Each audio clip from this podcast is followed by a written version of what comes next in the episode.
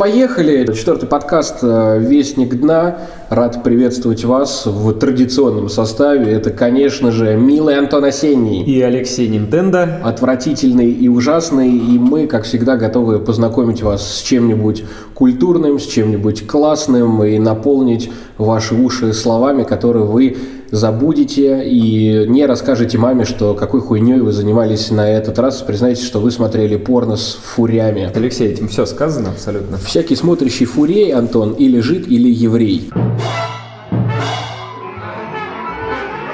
Вестник дна. Сегодня он будет немножко отличаться от всех предыдущих. Во-первых, э, местом дислокации, вот который у нас прямо здесь, прямо сейчас, потому что где же мы находимся, Антон? Мы находимся в небезызвестном месте под названием Флигель. Мы тут согреваемся всяческими подручными средствами, греемся через обогреватели, но зато мы там, где мы хотели изначально быть, и там, где мы хотели изначально все это записывать. Спонсор нашего подкаста – это недорогое пакетное вино. Недорогое пакетное вино. Ты достоин больше, большего, но сорян. Прошло, миновало нас без потерь, у кого-то с потерями 8 марта. Э, раз уж ты про 8 марта вспомнил, небезызвестный портал с очень странным названием «Батенька, да вы трансформер» а. запустил к 8 марта весьма любопытную статью, которую вот я прям постараюсь прочесть это название, не ошибившись, называется «Хтоническая любовь Бабы Яги». И аккурат к празднику, к Международному женскому дню статья эта вышла. Баба Яга, она как-никак тоже женщина, несмотря на то, что со своими странностями. Ну, как все женщины. И вот... Со своим секретиком маленьким, женским. И со своими двумя э, старыми, пожухлыми, сморщенными секретиками.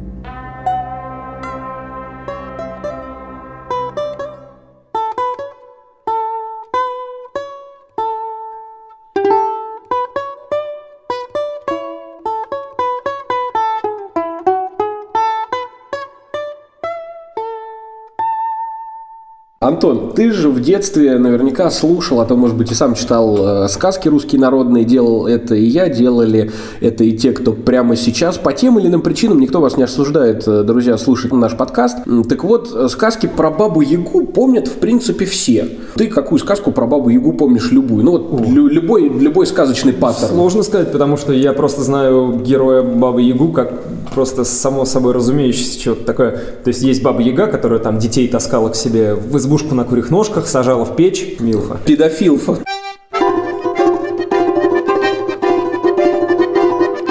Принципе, да, хорошо знакомый нам э, персонаж. А Баба что она делала, что конкретно, зачем она, откуда она взялась, мне вот было абсолютно непонятно. Сама Баба Яга составляет э, своеобразную пару Кощей Бессмертному. Вот, кстати, всегда интересовала вот эта их связь. Баба Яга, Кощей Не Бессмертный. А что между ними? Вот любовь. Может, она сестренка там его? Сестренка, я вот, я хуй знает, конечно же. Баба Яга же бессмертная, бессмертная, Кощей тоже. Ну, Кощей тоже бессмертный. А что им делать эту вечность? Ну, понятное дело, ладно, там... Жахаться?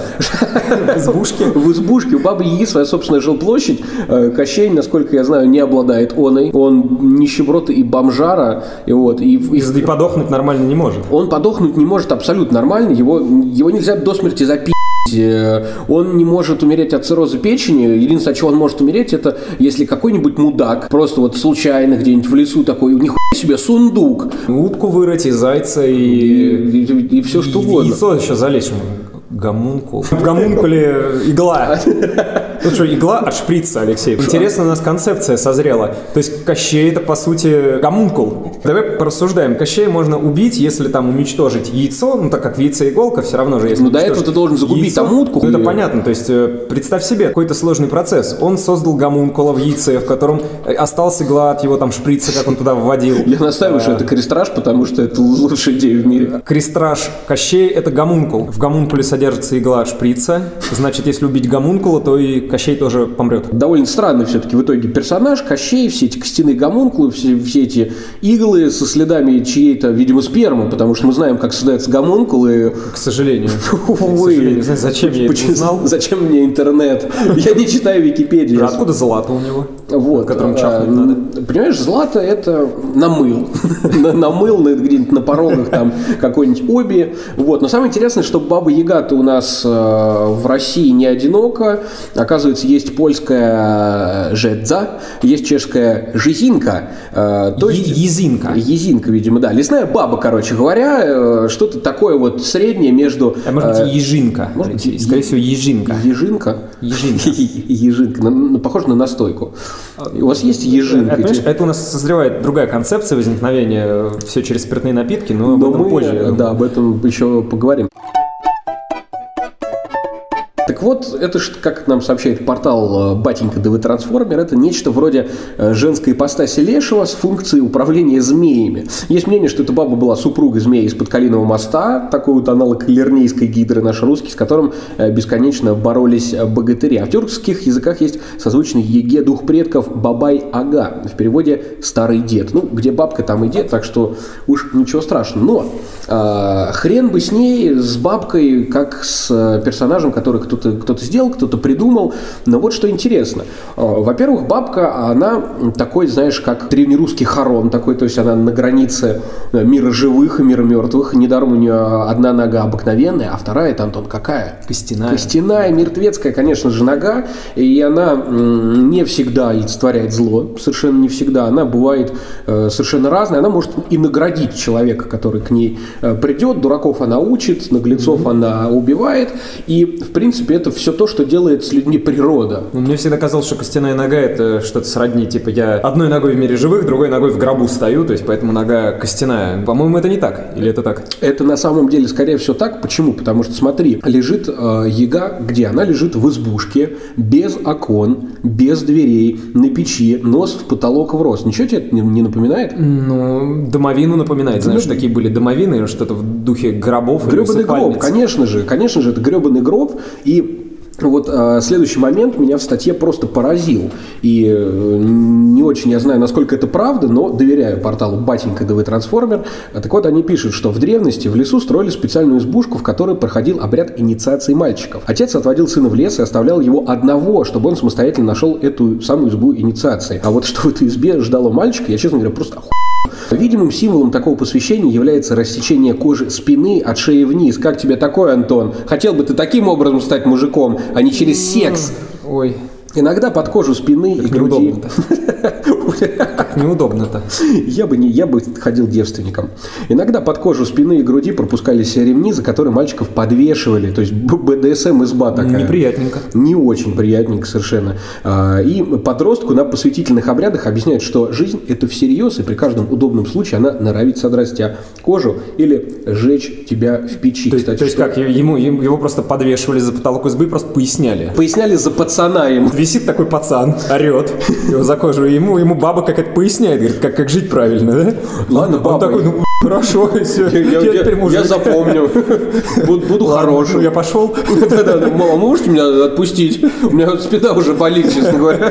То есть, смотри, новая концепция. Я тебе дам ремня. Ремня, ремня тебе. Твою мать, точно, я тебе дам ремня. Вот откуда это Я тебе выражение. ремня дам. То есть, за- зачем бить ремнем, если много всяких других предметов есть, которыми можно избивать детей? Зачем бить, бить ремнем, если ты можешь ремней у него со спины нарезать и... Ну, меня так в детстве за, за люстру, я помню, в Хрущевке там у нас лю- люстра была, под, батя меня там подвесил, чтобы не мешался, все.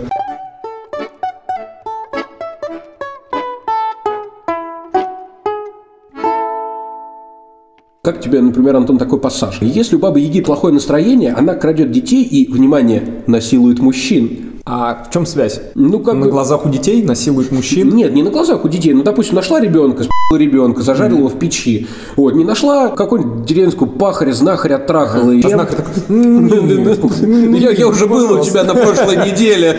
Деревня-то маленькая. Что у нас воровать три мужика? Три мужика в деревне, да, вот к Иванычу месяц уже не заходил. А у Иваныча только усы стоят. Постоянно кажется, что кто-то заходит. Кстати, мы, мы с Антоном находимся... Это очень страшно, Алексей, на самом деле, здесь сидеть. Мы с Антоном находимся в помещении вдвоем, за окном Помещение темно. старой обсерватории, церкви, тут тоже все пропитано какой-то алхимией и подобной фигней. Да, здесь стены толстые, Алексей, никто не услышит, если мы тут с тобой проднимся и орать будем. А есть ли, кстати, Антон, древние легенды вот про место, где мы сидим? Потому что я вот сейчас задумался, и понял, что вот прошлый весь год, э, сезон мы провели здесь, и никаких э, шорохов наверху, никаких а таинственных. Нет, хочу вот оговориться, был интересный один момент, но, естественно, все это такое наносное, все это притянуто было за уши, но, тем не менее, когда пришлось здесь после насыщенной картонной ночи, еще в прошлом году проводить ночь на втором этаже, да, естественно, пришлось здесь заночевать, потому что иначе никак, потому что валились с ног, пришлось остаться здесь. Второй этаж, так как он настроен, он современный, но первый этаж пропитан древностью, старостью, и всякими такими легендами, если так можно сказать.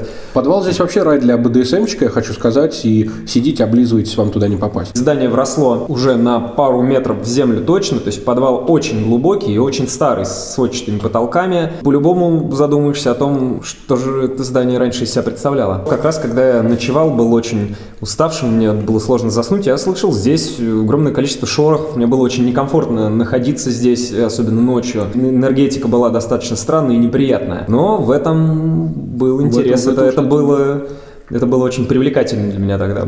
Хотелось как-то вот... Ну, надо, надо, кстати, пояснить, ночь. что здесь э, нет чердака, поэтому ну, некому было скрестись, скрежетать, скребыхать на чердаке.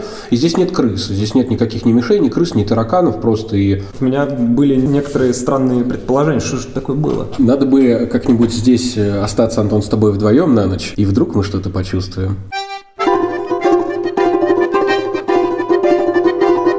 Продолжая тему как раз э, Бабы Яги, к чему мы это вообще все затеяли? Сейчас вообще, я вот не знаю, Антон, заметил ты или нет, но интерес к э, древнерусскому фольклору как таковому, он э, начинает возрастать. У нас да.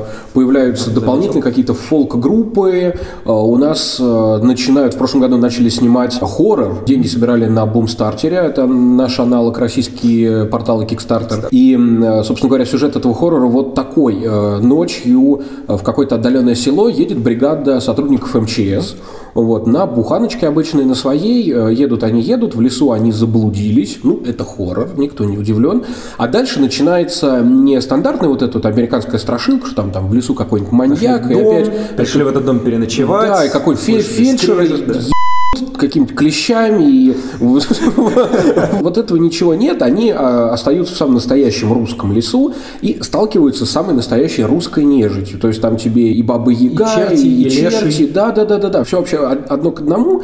И вот после вот этой статьи про бабу Ягу я начал потихонечку вспоминать, а что же я такого классного и страшного читал из российского фольклора, потому что, ну, у нас есть условно, да, у нас есть э, сказки, которые все знают там. Я хотел заметить, что очень сильно начали развивать э, восточноевропейский фольклор. Ну, как бы славянская культура, э, вспомнить того же Ведьмака. Я понимаю, что сейчас у нас культура такова, что интерес может возникнуть. Я поиграл в игру, класс, я посмотрел оттуда сказки. Ну, раньше люди смотрели кино, как сейчас, раньше люди читали книги, еще раньше, не знаю, слушали истории из уст. Ну, у костра. Чем, чем, не знаю, сюжет игры может не заменить сюжет фильма или книги. Ну, такая современная культура, да, кому-то это покажется. Фи, это неправильно, но, тем не менее, как раз восточноевропейский фольклор за счет масс-медиа сейчас очень сильно развивается, продвигается и ну, кстати, очень сильно стал знаком, да. Алексей, таким людям, как мы с тобой, к примеру. И я знаю, например, ни одного, и ни двух, и даже не трех людей, которые после, например, того же первого Ведьмака, я имею в виду игру, они как раз ударились в книги. И вот если игра может привести к чтению, ну так это, собственно, прекрасно. А как и... раз суть в том, то, что эта культура нам близка, близка, но она не так нам известна. Как раз ты видишь в этом что-то родное, там яги, угу. э, всякая нежить, погоня, то есть ты видишь какие-то околославянские названия, но вот не такие. Они там что-то что-то такое польское было, угу. что-то, может быть, чешское. Стрыга! Венгерский, там фольклор румынский, то есть всю Восточную Европу, близкую нам, даже часть славянскую, смешали, и получился такой замечательный вкусный коктейль из сказок. Но, э, тем не менее, вернемся давай к фольклору славянскому. Ну, как раз мы про славянский говорим. есть- Ну, я имею в виду вот к нашему, к такому, к исконно русскому. Русскому. У меня в детстве была прелюбопытная книга, э, которая называлась э, «Сказки», русские сказки и анекдоты. Ну Вот. И Анекдоты не в смысле, которые мы привыкли. Да, это какие-то такие забавные истории. Какая-то коротенькая, забавная, именно забавная история. Я очень удивлен, почему родители вообще оставили в моем поле зрения эту книгу, потому что анекдоты... Кассеты-то лежали на видаке с названиями там «Безумный Макс», а там «Порнуха». Глубокая А, эту, глотка. а эту книжку, типа, вот нельзя, да? Нарушая запреты. Спасибо тебе, Тинта Брас. Спасибо тебе, Гудзонский ястреб, который не Гудзонский ястреб на кассете. Вот эти вот анекдоты, я их, к сожалению, уже подзабыл, утеряно вот это воспоминание. Но вот после вот этой статьи про Бабу Ягу я вспомнил, что вот у нас есть Антон сказки. Колобок, там всякие вот лисичка, сестричка. И э, я начинаю гуглить русские сказки без цензуры. Потому что у нас есть они, естественно, детские, там все миленько, и Колобок там от бабушки от Мораль. дедушки ушел, и все классно, и, и лиса там хвостиком махнула, там туда-сюда. А нарвался на древнерусский Южный парк. С порнухой, я тебе даже так скажу. А, Есть у нас а, некий Александр Николаевич Афанасьев такой, а, русский собиратель а, фольклора, который как раз в а, 18 веке, он поездил там по городам, по селам, по весям, и э, записывал сказки. Ну, причем записывал сказки нормальные, которые рассказывали детям. Помимо этого, он записывал сказки, которые рассказывали взрослые друг другу. Это, естественно, такие скобрезные истории. Это, господа, древнерусская порнуха. Бе- Бересту за печку клали. Детские сказки Афанасьева мы с тобой, может быть, тоже знаем, и э, слушатели нашего подкаста, потому что, ну, это такие прям русские сказки воплоти, с, вот со всей чертовщиной, со всей бесовщиной. При всем при этом, как оказалось, э, товарищ Афанасьев записал вместе с обычными русскими сказками еще и сборничек, который он назвал «Русские заветные сказки». Как ты думаешь, Ага. Антон, что же это такое? Ну, это сказки с я так полагаю. Сказки, я не знаю, почему они заветные, он а, их смог издать а, только за рубежом, в Женеве в конце 19 века, и вместо реального наименования издателя на ней значилось «Валаам», типарским художеством монашеской братьи, год мракобесия. Имелась пометка, отпечатанная единственная для археологов и библиофилов в небольшом количестве экземпляров. Что экранизировать надо. а, Короче, Б- Баркова с его Лукой Мудищевым, а, вот этот вот сборничек, как раз «Русские заветные сказки», он просто задвигает. Как ты думаешь, что значило в э, древних русских взрослых сказках слово «кляп»? Ну, фу, просто по логике кляп это то, чем рот затыкают. По, логи- по логике, да, но как ты думаешь, что же это означало? Если не в верхнюю часть, то в нижнюю. Да, действительно, вот я почитал вот эти древнерусские сказки, кляп на Древней Руси, по крайней мере, вот в сказках где-то на древнерусском сленге это означало хуй. Я полез в словари, действительно, я сегодня э, потратил энное количество времени, шаря по словарям, начал искать, а ну действительно ли это так, потому что не хотелось бы перед э, нашими слушателями. Было же слово «уд». Было слово «уд», было слово и оно тоже в сказках есть. То есть хуй это старорусское слово, И, и- и кляп, как хуй, это тоже старорусское слово. То есть, то, есть, то есть слово хуй стало матом с отождествлением половых органов, с половыми органами. ну, и, и кляп был тоже отождествлен с То половыми есть органами. кляп это являлось матом? А, Интерес- Нет, интересно. матом это не являлось. Э, Это, ну, вот как, я, как сейчас, допустим, член или хер. Вот, А, вот что-то вроде того. Нашел я вот такую вот информацию. А, Кляп, затычка, чурка, клепец, западня, ловушка, клепина – это кривое дерево, кляплый, согнутый, клепыш, покляпый, обвислый, кривой. И вот следующее самое интересное, белорусское кляп – это пенис. Куют. Самая жирная сказка, я сейчас, правда, буду долго читать, но я надеюсь, э, наши слушатели потерпят. А, вот, а ты, может быть, меня даже поддержишь. А, Давай мы с тобой, Антон, по ролям это все прочитаем, я сейчас перемещусь Давай к тебе. попробуем. Давай попробуем, Алексей. Перехожу барную стойку во флигеле, отставляю я нагревательный элемент. Так вот, Антон, как же называется наша сказка?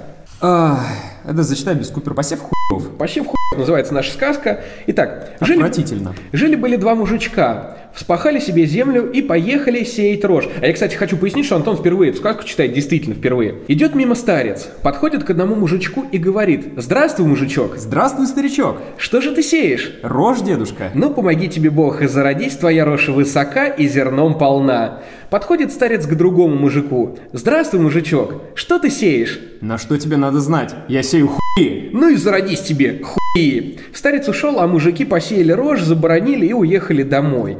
Как стала весна, да пошли дожди, у первого мужика взошла рожь, и густая, и большая, а у другого мужика взошли все хуи красноголовые. Так-таки всю десятину и заняли, и ногой ступить негде. Все хуи. Приехали мужики посмотреть, каково их рожь взошла. У одного дух не нарадуется, глядя на свою полосу, а у другого так сердце замирает.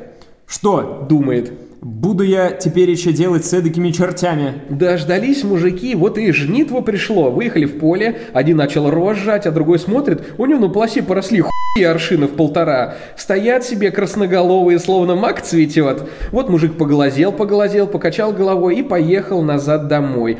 А приехавший собрал ножи, наточил повострее, взял с собой ниток и бумаги и опять воротился на свою десятину и начал хуй срезывать. Срежет пару, обвернет в бумагу, завяжет хорошенько ниткой и положит в телегу. Посрезывал все и повез в город продавать. Дай-ка. Думает. Повезу, не продам ли какой дури хошь одну парочку? Везет по улице и кричит во все горло. Не надо ли кому хуев, хуев, хуев? Ой, как много запикиваний, Алексей. У меня славные продажные хуи, хуи, хуи. Ой, опять как много. Услыхала одна барыня, посылает горничную девушку. Пойди поскорее спроси, что продает этот мужик. Девка выбежала. Послушай, мужичок, что ты продаешь? Сударыня. Приходит она назад в горницу и стыдится барыне сказать. Сказывай же, дура. Говорит барыня. Не стыдись. Ну что он продает-то? Да вот что, сударыня, он, подлец, хуи продает. Эка дура, беги скорее, догони да поторгуй, что он с меня за пару возьмет. Девка воротила мужика и спрашивает, что парочка стоит. Да, без торгу 100 рублей. Как только сказала девка про то барыня, она сейчас же вынула 100 рублей. На, Говорит, поди, да посмотри, выбери, какие получше, подлиннее да потолще. уру-ру. Приносит девка мужику деньги и упрашивает. Только, пожалуйста, мужичок, дай каких получше. Они у меня все хорошие уродились. Взяла горничная пару добрых хуев, приносит и подает барыня. Та посмотрела и показались ей они очинно. Сует себе куда надоть, а они не лезут. Что ж тебе мужик сказал? Спрашивает она у девушки. Как командовать ими, чтоб действовали? Ничего не сказал, сударыня. Эк ты, дура, поди сейчас спроси. Побежал опять к мужику. Послушай, мужичок, скажи, как твоим товаром командовать, чтобы мог действовать? А мужик говорит. Коли дашь еще 100 рублей, так скажу. Горничная скорее к барыне. Так и так даром не сказывает сударня, просит еще 100 рублей. Такую штуку за 200 рублей купить недорого. Взял мужик новую сотню и говорит, коли барыня захочет, пусть только скажет «но-но». Барыня сейчас легла на кровать, заворотила свой подол и командует «но-но». Как пристали к ней оба хуй, да как зачали ее нажаривать. Барыня уж и сама не рада, а вытащить их не может. Как от беды избавиться? Посылает она горничную. Поди, догоняй этого сукиного сына, да спроси у него, что надо сказывать, э, чтобы они отстали. Бросилась девка со всех ног. «Скажи, мужичок, что нужно сказать, чтобы хуй от барыни отстали, а то они барыню совсем замучили?» А мужик Коли даст сейчас 100 рублей, так скажу. Прибегает девка домой, а барыня еле жива на кровати лежит.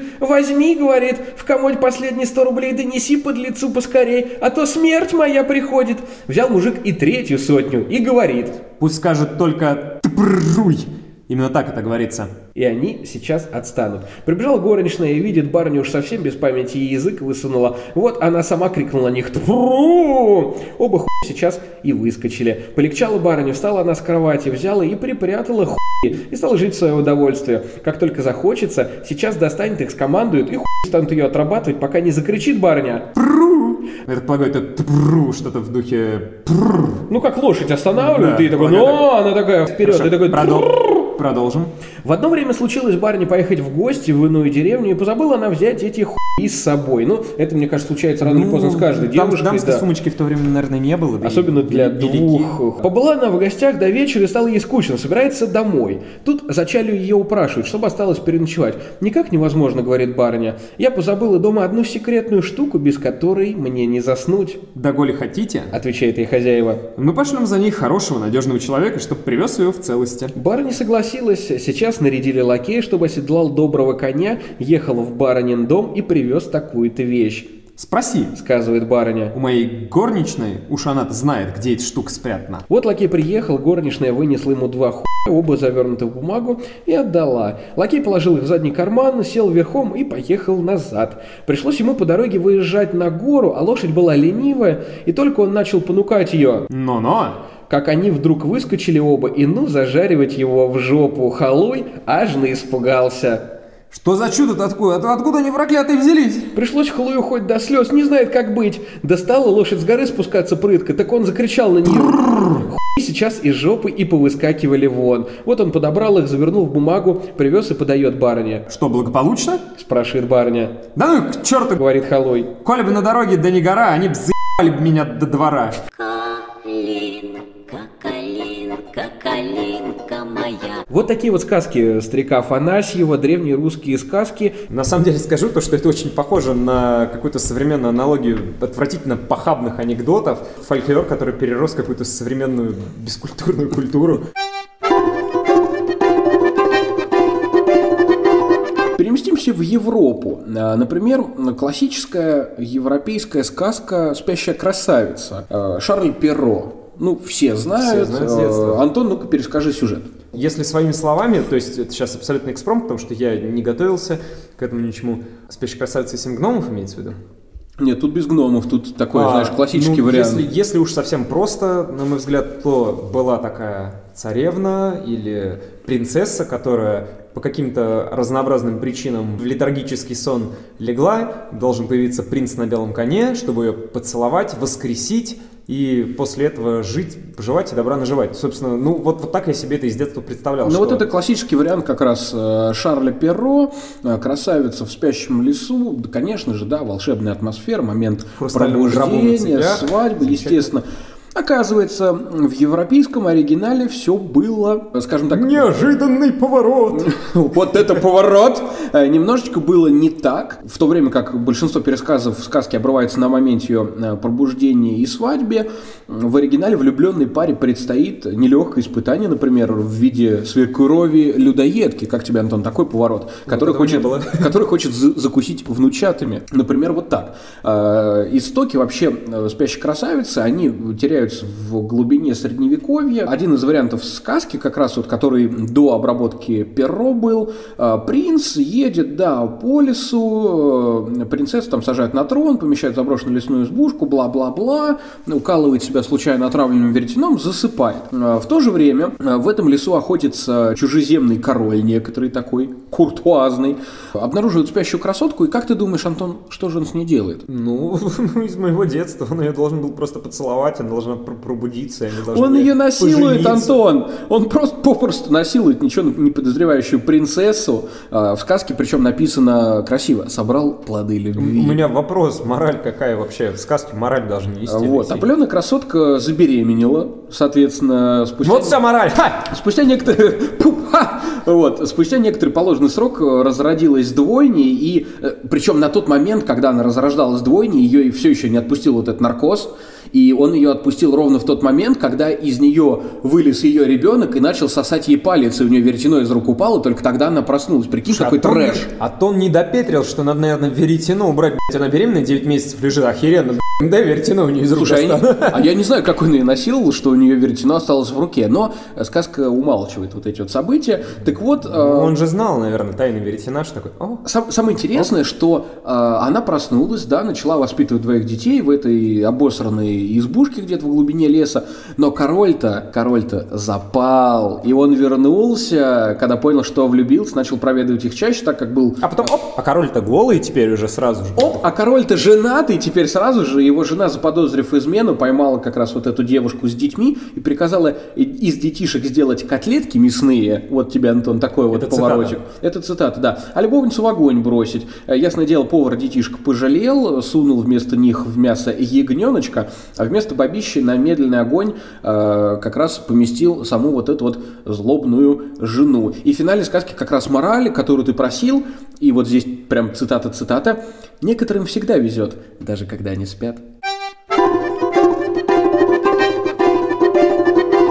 Мы не стремились сейчас рассказывать какие-то пошлые анекдоты или какие-то истории из славянской мифологии, чтобы потешить люд. Большое количество наших славянских сказок родилось именно из похабных анекдотов, да, ха. Но, тем не менее, все вот эти вот мифы и легенды, они пропитаны какой-то вот темой секса, да, от нее никуда не деться. Мы, как дети, привыкли слушать это нормально. Но сейчас мы услышали полную хуйню. Почему те исконно старые сказки, которые вот очень похабны, как мы сейчас поняли, э, почему они переросли в какие-то детские, какие-то очень э, духотворенные и отягощенные такой вот моралью, уроком, нравственностью сказки? Почему такая похабщина вопрос, стало чем-то хорошим, добрым и нормальным. Вот здесь очень хорошо надо понимать то, что вместе с детскими вот этими сказками, которые там добрые, которые там несут мораль, там не открывай двери незнакомому, там не ходи туда, там не веди себя вот так, были как раз вот, а, это мы их называем сказками. На самом деле это просто, это, это такой взрослый фольклор который там э, рассказывали подросткам, Грубо говоря, тот фольклор, да. который не вел никакой морали, да, а просто да, служил да, развлекательной такой Абсолютно. цели. Это, это, знаешь, это как э, истории подростков у костра в детском лагере, когда это уже класс 11, там, а вот Петька Машку в и ты такой, ну, за это что-то вроде того, и это не несет в себе никакой моральной нагрузки, но какую-то вот несет смысловую, которую до тебя доносит. И ты понимаешь, блин, а я вот в этой ситуации могу поступить так же. Ну, так вот, Алексей, я надеюсь, что наши слушатели потратят свое драгоценное время не на просмотр хентай с фурями и прослушивание Ника Киева, а удосужиться оставить свои драгоценные комментарии на этот счет. Почему именно наши старые сказки-анекдоты переродились в нечто большее, нечто более моральное.